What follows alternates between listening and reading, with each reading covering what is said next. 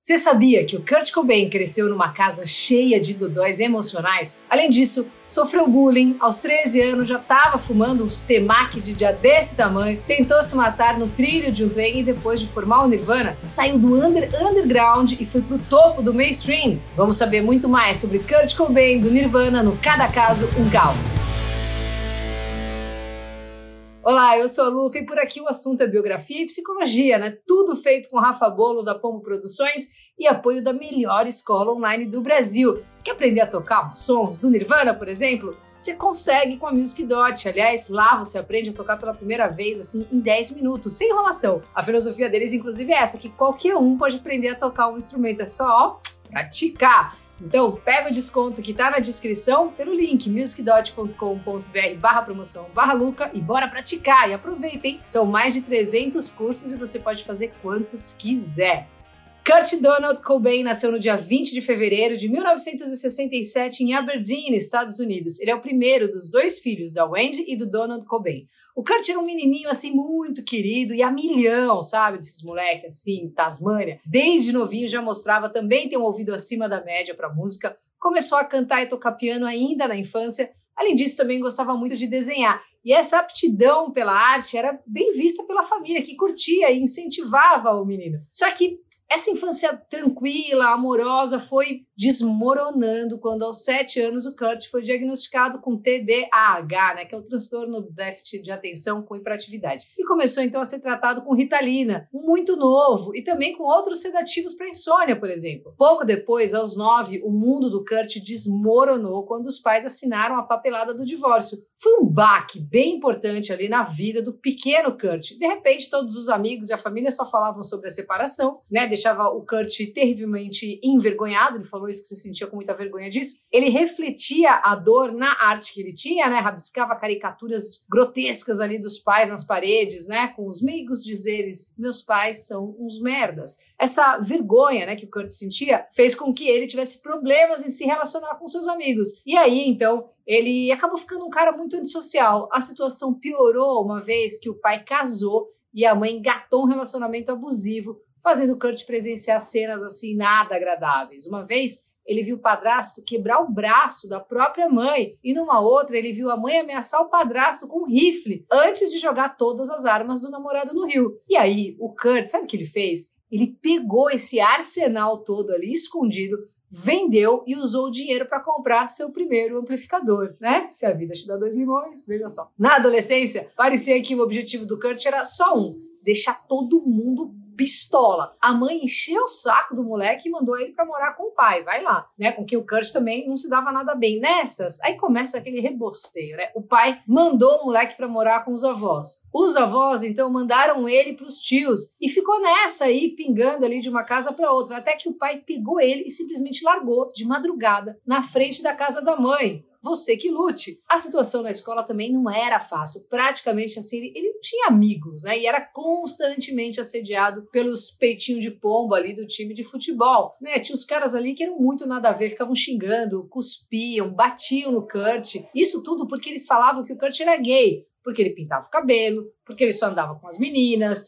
né? E ele conta, inclusive, que apesar de não ser gay, ele gostaria de ser só para irritar os homofóbicos. Com 13 anos, o Kurt começou então a estourar uns temaki de já daqueles nervoso, né? Que nem nossos amigos Lenny Kravitz, Steven Adler, tem episódio dos Brabo aqui, vai lá ver. Aí vai, né? Começa a beber, roubar, pichar, vandalizar geral, assim, pela cidade, e isso juntou com todas as tretas pesadas e recorrentes que ele tinha com a mãe. E tinha uma menina na escola, né, que os valentões ali tiravam de retardada, né? Eles falavam isso porque a menina era quieta, fazia umas aulas de reforço, aquelas coisas. Aí um dia o Kurt matou aula, colou na casa dessa menina e literalmente mandou um e aí, bora dar uma transada? E ela abraçou. Só que o Kurt não sabia muito bem o que fazer, né? E no final das contas acabou o serviço ali rapidinho e deu área. E ele disse que ficou com muito nojo do que aconteceu, da cena toda ali. A parada é que o rumor acabou se espalhando e no outro dia toda a galera tava só esperando para gritar e cuspir na cara dele, chamando ele de comedor de retardadas. Olha o nível. Ele não conseguiu lidar com a vergonha, encheu a cara de birita e de maconha e ó,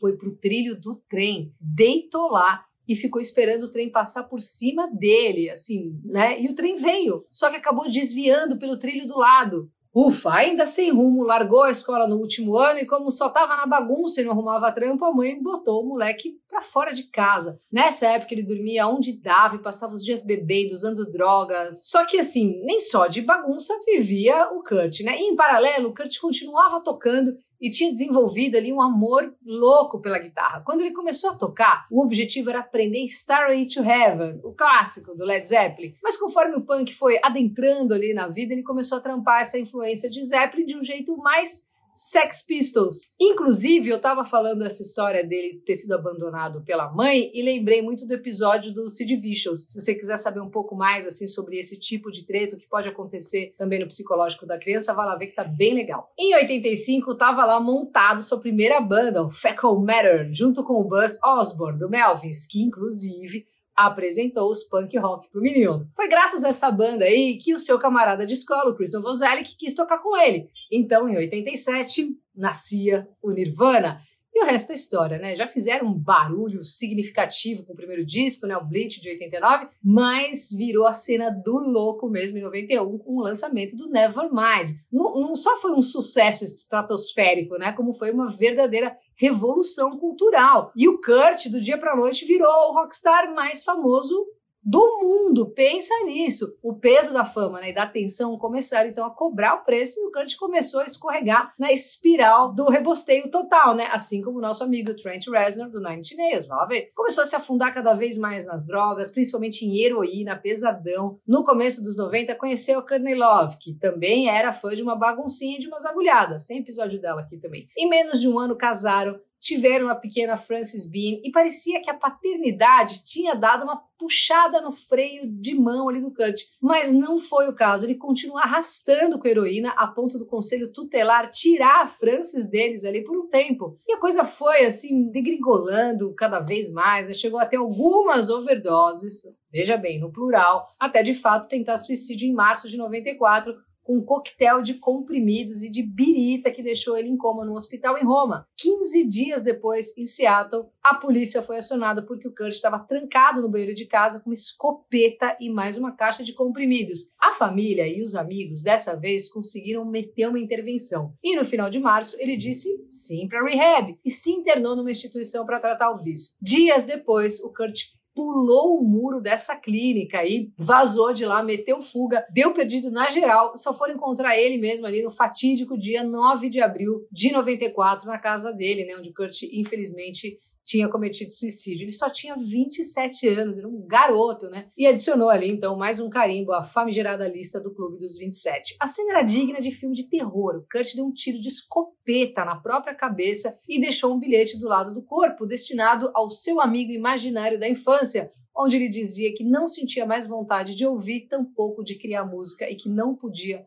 suportar a ideia da Frances se tornar uma pessoa miserável e autodestrutiva que ele tinha se tornado. Também nesse bilhete, né, o Kurt diz que sentia o estômago queimando e que isso começou desde a separação dos pais. Vários psicólogos comentaram que o sofrimento mental pode sim aumentar alguma dor física. A gente viu isso inclusive no episódio do Daniel Jones, né, do Silverchair. Só que na autópsia do Kurt estava escrito que a probabilidade do começo dessa dor de estômago seria por causa da escoliose que ele tinha mesmo, né? E que comprimia o abdômen. Então, era um negócio que doía fisicamente. O Kurt veio de uma família com histórico ali de doenças mentais e o suicídio, infelizmente, era alguma coisa comum ali nessa linhagem. Para você ter uma noção, olha que pesado: dois tios e um tio avô se mataram igualzinho, da mesma forma ali, com um tiro na cabeça. A mãe, a Wendy Cobain, comentou que além do TDAH na infância, ele também foi diagnosticado com bipolaridade, isso na fase adulta. Uns dizem que ele foi suicidado, né? Entraram lá e suicidaram ele. Outros falam que não daria tempo dele ter dado tiro de tanta heroína que encontraram no corpo nos exames toxicológicos. Tem os que dizem que isso foi coisa da Courtney Love, por aí vai, assim. Mas a maioria que era próxima a ele acha que o fator principal mesmo foi